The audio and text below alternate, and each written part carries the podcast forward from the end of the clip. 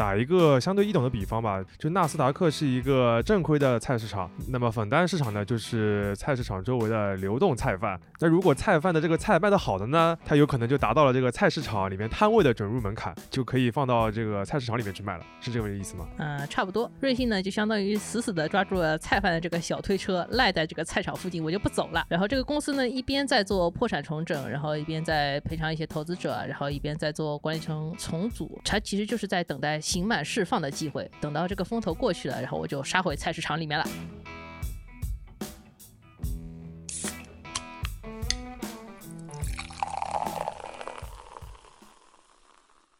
这里是商业就是这样。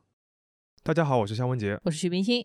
上一期我们在节目里面搞了一个抽奖啊，真的是完全暴露了我们没有任何抽奖经验这件事情。对对对对，首先低估了大家参与的热情，其次也没有说这个抽奖什么时候截止，对吧？真的是非常开心能看到大家这么有热情留言，但是还是要有一个截止的时间，我们就定在本期节目上线的一月十九日晚上二十四点截止。然后在那个之后的留言，有可能我们就不放到这个抽奖的范围里边来。但是还是真的非常喜欢大家不停的在留言区里边夸我们。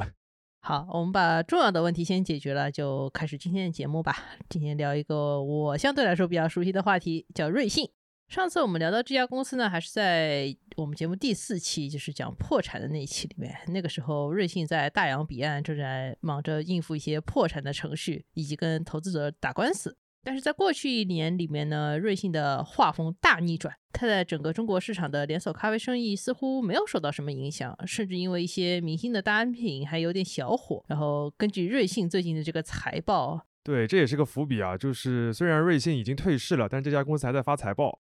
瑞幸最近财报显示，这家公司的业绩还变好了。这个其实是有点反直觉的一个现象啊。瑞幸之前在美国市场闹破产，是因为它在二零二零年四月初自己爆出来有二十二亿元人民币的营收涉及到了财务造假，然后由此引发了管理层斗争，然后监管机构的处罚，从纳斯达克退市、破产重整等等一系列事情。啊，按照我们之前对所谓失忆大公司的一些理解啊。出了这样一些问题，对于这个一个公司的品牌和信誉的影响，其实都是非常大的。可以说是瑞幸如果因此直接从地球上消失，也是很正常的。但是从市场的实际表现来看，瑞幸是咖啡店照开，咖啡也照卖，甚至有一些单品还卖得挺深入人心的。所以呢，今天我们就来探讨一下瑞幸到底是怎么成功的挽尊，甚至说是起死回生的。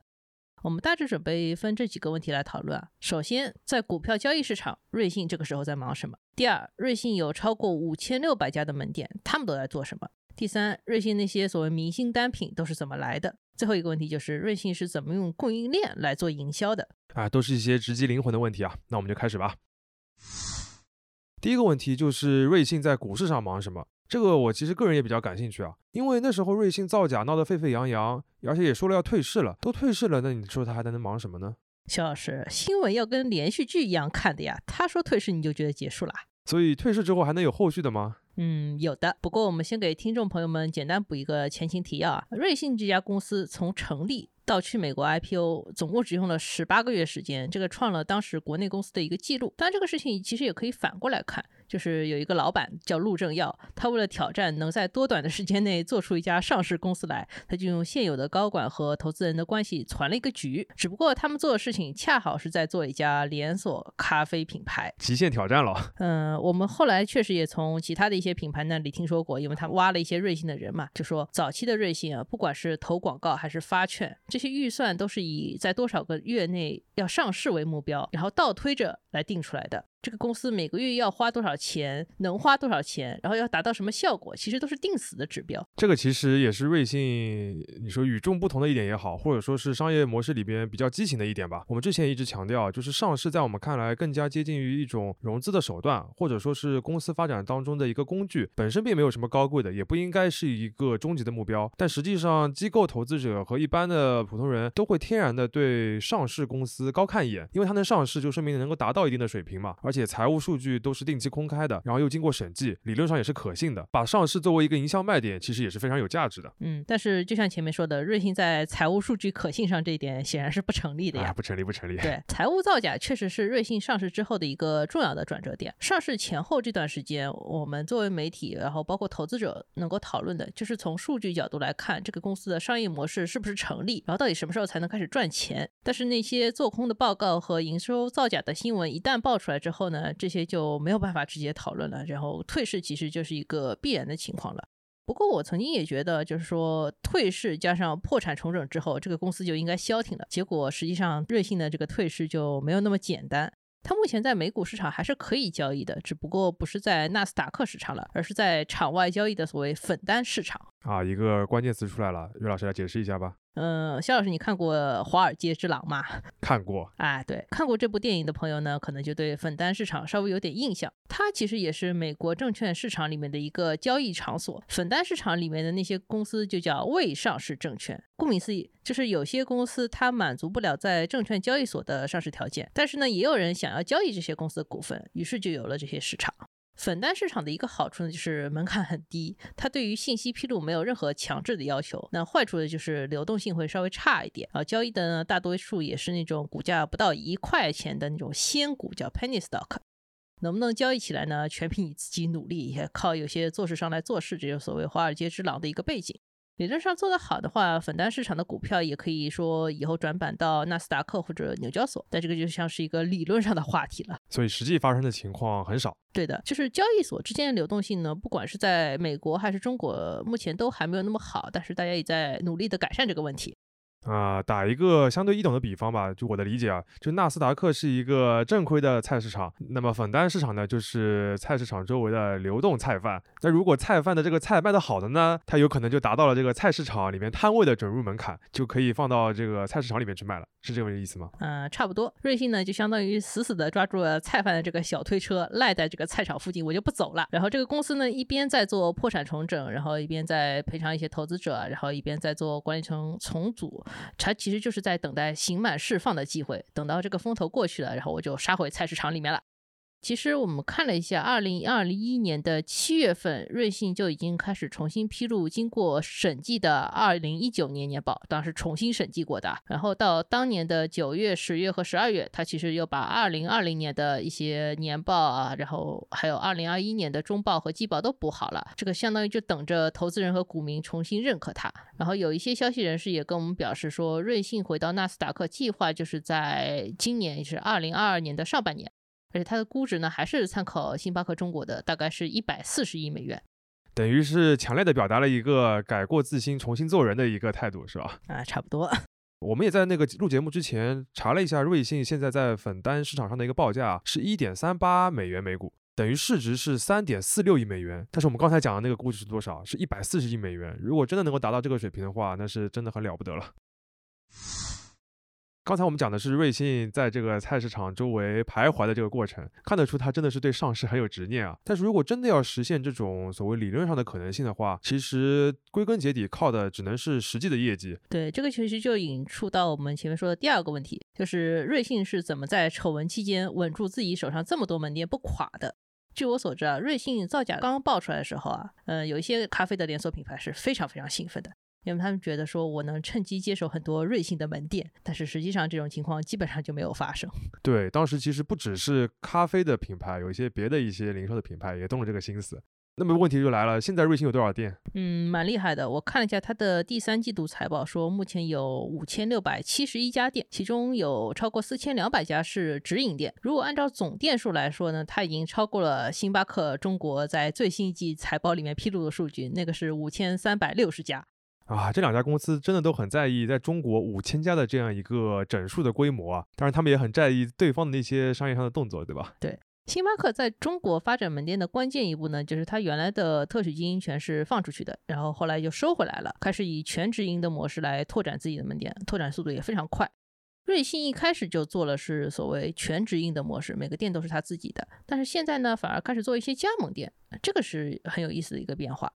如果看瑞幸的财报，会发现它在丑闻最严重的二零二零年三到九月之间，实际上砍掉了大概有六百家直营店，然后到二零二一年的第三季度，也就是去年的九月份，才把直营店的数量又拉回到四千两百家左右。如果从门店形态来看啊，二零二零年砍店的这个阶段，主要砍的就是外卖厨房和那种座位比较少的自提店，这可能也有很多运营效率上的考量，关掉一些不太好的店。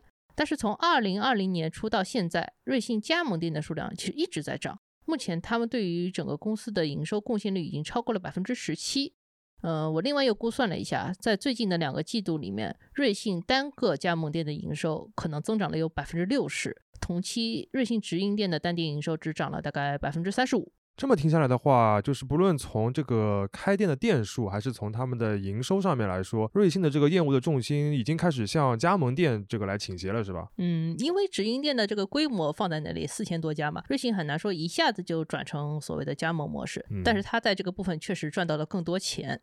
我们有一位同事师哥，他最近也实地了解了一下，目前瑞幸在加盟模式之下是怎么去收钱的。首先啊，瑞幸是不收加盟费的，但是他要收这些加盟商一些设备费和材料费。其次是加盟店，如果这个店月收入超过两万元。瑞幸就要开始从你的业绩里面抽成了，然后这个抽成比例呢是阶梯制的，最少也要抽百分之十。如果你这个店的月收入超过八万块，就要抽到百分之四十。听上去是一个入门门槛较低、以抽成为主的一个模式嘛？呃，我觉得八万以上可能不是任何门店都能做到的。但也不是够不到。那至于两万的话，我觉得还是大多数门店绰绰有余吧。嗯，没错。另一个方面，对于加盟店，瑞幸的管理也是很严格的。呃，目前瑞幸的高管层里面有一个管门店运营的高级副总裁，这个人叫曹文宝。他来瑞幸之前，在麦当劳中国做了超过二十三年，然后最高当到过中国区副总裁。这个意味着什么呢？就说瑞幸目前在接受一种类似于麦当劳级别的门店管理啊，这个就很重要了。嗯，我们也了解了一下，目前瑞幸的加盟店里面基本上。都会安装一套视频监控系统，相当于总部每天都可以看着你，然后加上大区经理每天都会在外面巡店抽查。对于管理的要求、员工的培训，其实加盟店和直营店都是完全一致的。嗯，再加上大家都知道，瑞幸本身会用很多全自动的设备嘛，这个就能保证说，不管哪种瑞幸门店，出品质量都是稳定一致的。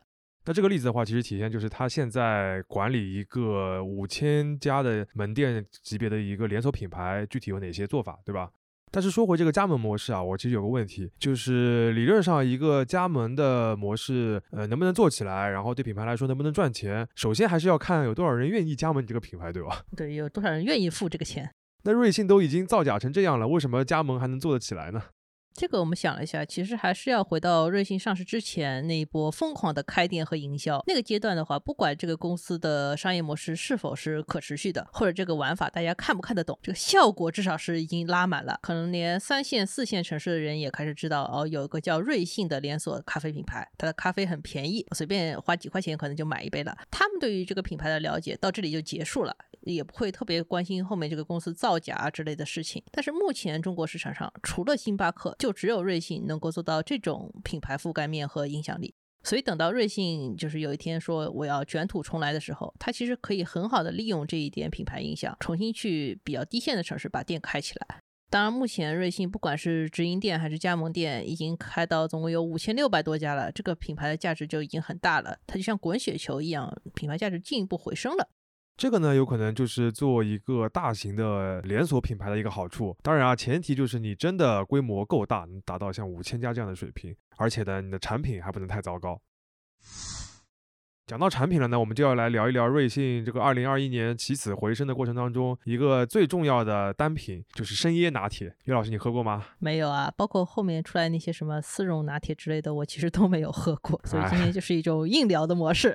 嗯嗯，我之前看到过一个说法，也不知道对不对啊？你说有的人估算了一下瑞幸的业绩之后，发现瑞幸的主要利润可能都来自于生椰拿铁啊？这么夸张的吗？这个怎么能算得出来？对，不管这个说法对不对啊，可能至少说明了生椰拿铁这个单品对于瑞幸来说是极其重要，帮助它咸鱼翻身的一个东西。而且在瑞幸之后呢，会看到很多的奶茶品牌，包括其他咖啡品牌，也开始强势的跟进生椰这个原材料。这个强势到什么程度呢？就是二零二一年年中，我去海南出了一趟差，结果当地人在饭桌上跟我说，现在连我们海南人都喝不上椰子了。原来五块钱一个，路边随便就能买得到。结果因为供应商大量扫货，都去做生椰拿铁了，然后导致我们海南人都喝不上了。哎，海南人喝不上椰子，堪比阳澄湖人吃不上大闸蟹，南京人吃不上烤鸭。哎，好吧，嗯，说回来啊，就是讲到这个水果的原材料，扯开来一句啊，其实就是从二零二一年的整个奶茶市场的竞争就可以看出来，大家都有一点所谓竭泽而渔的意思啊。像油柑啊、黄皮啊、像香水柠檬这种小众的水果，都有可能被快速做到所谓供应链上面都断货了。椰子呢，相对来说是一种比较大众的水果，像椰树牌椰汁做了那么多年，然后这两年市场上也出现过一些小店的牌子，像菲诺，它被用到咖啡里面呢，也不是瑞幸首创的，包括植物基的概念这两年也很火。相当于其实这个产品的一些前期的原材料的市场基础都已经打好了，就等着像瑞幸的这样一个连锁品牌把这个概念推一把。只不过推的这一把的不是星巴克中国，也不是什么卖咖啡啊这样的一些品牌，而是瑞幸。嗯，关于生椰拿铁这个产品是怎么来的呢？我们看到过一个报道，来自明亮公司，对于这个前因后果介绍的比较清楚。然后我们大致跟大家概述一下。其实瑞幸在二零一九年就意识到生椰这个方向有机会，或者说整个椰子这个事情有机会。二零一九年夏天，如果大家对于另一个连锁咖啡品牌叫连咖啡还有印象的话，它一度这个跟瑞幸是齐名的一个所谓所谓新的咖啡连锁品牌。对，如果大家对这个公司有印象的话，可能会想起来说，当时那个夏天他们也有个很热卖的单品，就叫粉红椰子水。这跟咖啡还有关系吗？啊，其实没什么关系啊。椰子水就是你把一个椰子打开来就能 get 到的那个透明的液体的部分，它其实就是有点像水嘛，直接喝起来口感比较好。但是加了咖啡就确实像你说的就怪怪的。更好的办法呢，还是要把椰子水、椰肉和椰油一起处理，然后变成像椰树牌椰汁那样有点像牛奶的感觉，配咖啡才会好一点。二零一九年，有一个叫椰萃的公司，实际上就拿了自己研制的这种类似于椰浆一样的制品，去找瑞幸去说，我们能不能谈一个合作机会？但是当时瑞幸因为种种原因就没有用这个原材料，但是进到了他们的供应商库里面。等到二零二一年，瑞幸正式推出了生椰拿铁，又请了当年很火的一个人叫利路修去做这个单品的代言人，然后一下就把这个市场打开了。但是正式推的时候呢，出了一点小问题，因为椰萃当时给他们提供这个产品是冷鲜品，大家都知道冷链运输到各个门店这个成本都很高，所以瑞幸最后换用了一个常温的产品。这个常温产品就是由我们前面提到另一个做椰子的品牌叫菲诺提供的。等于这个烟萃起了个大早，赶了个晚集，哎，就是没有抓住机会啊。不过总结一下的话，就是瑞幸研研发的这个生椰拿铁这个产品，其实主要就是靠供应商来推动的，对吧？产品是他们推动的，最早这个概念是由他们来告诉瑞幸的，那些技术难题也是由供应商来解决的，最后瑞幸就是拿来用了。哎，其实餐饮行业的研发呢，很多时候靠品牌自己确实不太够。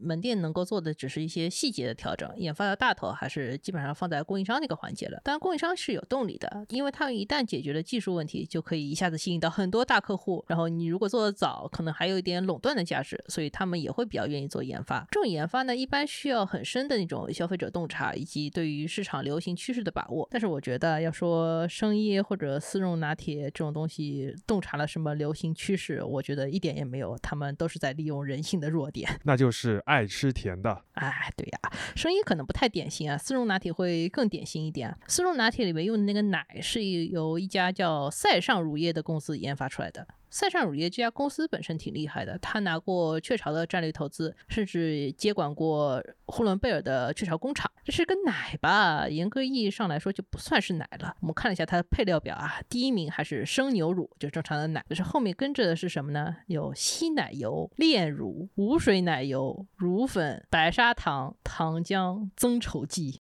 这个感觉消费者一口喝下去的是食品工业的集大成。这个其实就牵扯到一个问题啊，前两年元气森林火的时候，大家可能都在讨论说无糖是不是一个所谓行业趋势。但是你说元气森林它是无糖嘛？它其实是用了代糖，这个甜味是非常非常足的。包括喜茶的奶盖和茶颜悦色的奶油顶，嗯，我们可以说。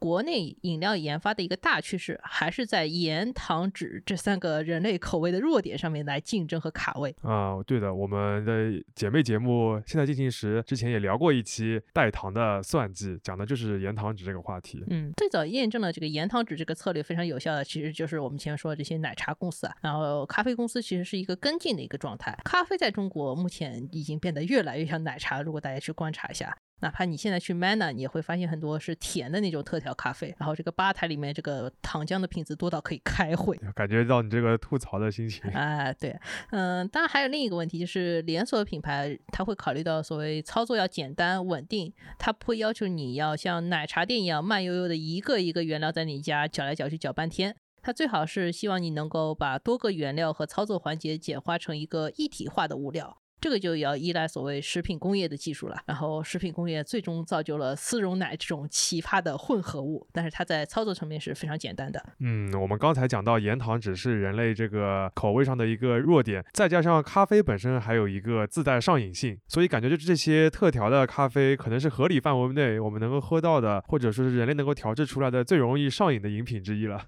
如果大家真的比较在乎自己的健康的话，可能还是少喝为妙。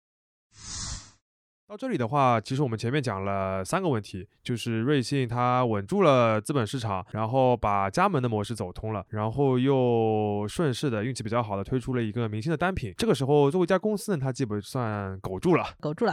最后的话，要么我们讲一讲瑞幸最近的一些营销的动作，因为毕竟营销是他最擅长的东西嘛。我看他们前阵子又搞了一个新的花样，就是一口气买了九十吨埃塞俄比亚的花魁咖啡豆，而且号称是只用了十天，这些豆就在门店里边被用掉了将近一半了。乔老师，你知道花魁是什么吗？呃，我最近看到这个词还是在动画《鬼灭之刃》的第二季。这个花魁是指这个花街里边的头牌的游女，完全串上串错了。但我确实不知道在咖啡里边它是什么意思。我对埃塞俄比亚咖啡的认知可能仅限于另一个很漂亮的名字——耶加雪菲。哎，挺好的。知道耶加雪菲的那些咖啡消费者，基本上已经在这个通往精品咖啡的道路上走了。不敢不敢。哎，说实话，花魁我也是一直听到，但是没有深究过的一个咖啡的概念。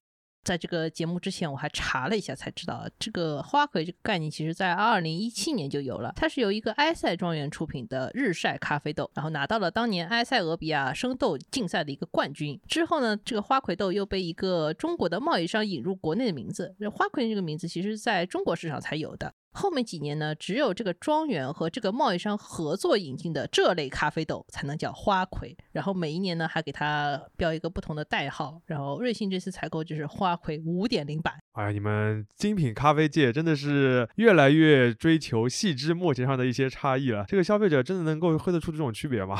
我其实很同意你这个说法啊，就是很多情况下，消费者其实喝不太出来不同咖啡之间口味上有什么区别。这个其实就是精品咖啡很难向大众渗透的一个问题。瑞幸是怎么解决这个问题呢？它其实是换了个方法。我不强调这个口味上面有什么明显的区别，我只猛劲的强调这个豆子好，是国际上认可的。然后价格呢，只是贵几块钱。你最后喝到这个咖啡，觉得味道比较好，里面可能或多或少是有一些心理因素的。也就是说，对于精品咖啡这件事情，瑞幸是完全把它当做一个营销的卖点来看的。对，其实刚刚创立的时候，瑞幸就在做类似的营销卖点，比如说他们有一些所谓咖啡冠军来给他做认证啊，然后有一些拼配豆在国际上拿到金奖等等。现在包括 Nova 在内的一些新的连锁咖啡品牌，其实都在做类似的事情。但到了二零二一年，瑞幸又在这个好豆子的概念上面增加了一些东西，就是所谓原产地和规模效应。这个相比起模糊的风味和模糊的好，对于消费者来说冲击力就更大了。你仔细想一想，雀巢和星巴克在埃塞俄比亚或者说云南对优质咖啡豆的采购量，怎么可能会比瑞幸低呢？更大的概率是会更高的，对吧？但是你不说的话，其实我们不知道嘛，对吧？然后有可能只知道瑞幸，因为他抓住了这个心理，狂打这个方面的广告。嗯，包括云南咖啡其实也在遇到类似的问题啊。因为云南是目前中国最大也是最重要的咖啡产区，然后因为新冠疫情波及到了海外很多市场，加上本土的消费者热情就比较高，所以大大小小的咖啡品牌几乎都在竞争云南的咖啡豆。传统的云南咖啡豆其实品质就没有那么好，而且被某些大公司培育的以做商业豆为主很多年了。等到精品浪潮起来之后呢，有一些小庄园开始做精品豆，也是为了做出更高的销售溢价。但是到了二零二一年之后，发生了什么事情？就是所有的品牌都进到云南了，然后云南豆内部就是在品种啊、品质、风味、价格、供应量等等各个方面都出现了全面的竞争。这个市场变化的太快了，以至于咖农是对这个市场完全反应不过来的。一方面，他们做品牌或者说做品质的意识可能还是刚刚起步；另外一方面呢，他们又是对价格和需求量非常敏感的。所以这个事情到底最后会变成一场所谓价格炒作战，还是真正能带动云南豆的一些品质提升，我们目前还看不出来。刚才这段分析的话，其实是站在这个云南的咖啡产业的基础上面来讨论的。但对瑞幸来说的话，它至少是在这个尘埃落定之前，或者一个新的风潮兴起的初端，抓住了这个营销的卖点，搞得好像我们收购了所有最好优质的原材料，抓住了这个点来打营销。对，就是对于不了解全局是什么样的普通卡农来说，这其实就是一个所谓比较明确的信号。这个市场上面不缺所谓的大买主，只要你品质够好，你早晚都能搭上我瑞幸这班车。感觉瑞幸的话，有可能也是希望这些咖啡农能够这么想，也是在对着他们来做一些营销。嗯，当然我也想告诉咖农们，这个市场上还有些别的车，不一定要搭这一班。刚才我们讲完了四个问题啊，到这边就是总结的时间。我们看到瑞幸能够在这么严重的一个危机当中苟活住，甚至是复苏过来，还是因为他们做了很多个重要的补救措施。首先呢，它虽然从纳斯达克退市了，但是呢，还是牢牢地抓住粉单市场，保持这个交易不完全中断。同时，一边处理一些破产的赔偿啊，管理层的重要的调整，等于是保留了重新上市的一个机会。第二呢，在门店层面，它怎么去做好这个业务？它是调整了结构，开放了加盟，并且在管理的具体措施上面没有放松。再加上它在上市之前就已经把连锁品牌这个牌子基本竖起来了，所以虽然出了这么大的一个财务的丑闻，但它还能继续保持这个连锁品牌的扩张。第三。是瑞幸拿出了几个明星的单品，比如生椰拿铁、丝绒拿铁。这些单品虽然看起来是市场上已经准备好的了，只不过由瑞幸来踢了这个临门一脚。但更深层次的原因是，这些单品都能够抓住我们整个人类口腹之欲的一些基本的弱点。它是一个食品工业的一个集大成的一个成果。那瑞幸是抓住了这样一个机会。最后一点的话，就是瑞幸最擅长的营销。它目前呢做了一些基于供应链的一些营销的卖点，想给自己加上一点精品咖啡的个属性，然后说法上又比精品咖啡的品牌更有冲击力，或者说是更加直接，对消费者来说也更易懂。那么这种大宗采购的策略，未来还有可能是影响到上游的一些生产的，但这个现在还不太确定。瑞幸这个公司能够起死回生，确实是非常值得研究的一个商业案例。一方面，他做错了很多事情，尤其是之前的那些管理层，他的整个发展策略非常畸形。但是另一方面，他确实抓了一个还不错的赛道，就是咖啡，然后又设计出来一个不错的商业模式，也就是平价连锁店。正是因为他踩在一个好赛道上，而且之前跑的还不错，才没有因为这么大的品牌危机被直接罚出场。当然，前段时间我也听说啊，有人觉得说瑞幸的门店目前还在虚报流水，新的这些财务报告依然是不可信的。这个说法呢，我们没有办法证实，就像当年浑水做的那篇非常扎实的报告一样，花很多时间和人力去做排摸，我们目前是做不到的。但是可以预见一个什么问题呢？就是作为一家有前科的公司，瑞信如果想再次上市，针对它的财务数据审查一定会特别的严格和全面。没错，这个也是我们最后想要重新强调的一点，就是很多时候市场是不容许你犯大错的，不管是账面上的还是运营上的，商业就是这样。感谢收听这一期的商业就是这样。你可以在苹果播客、小宇宙、喜马拉雅、网易云音乐、QQ 音乐、荔枝等平台收听我们的节目。微信公众号“第一财经 eMagazine” 也会推送每期节目的内容。如果喜欢我们，欢迎你在苹果播客给我们五星好评，并期待你在各个平台与我们交流。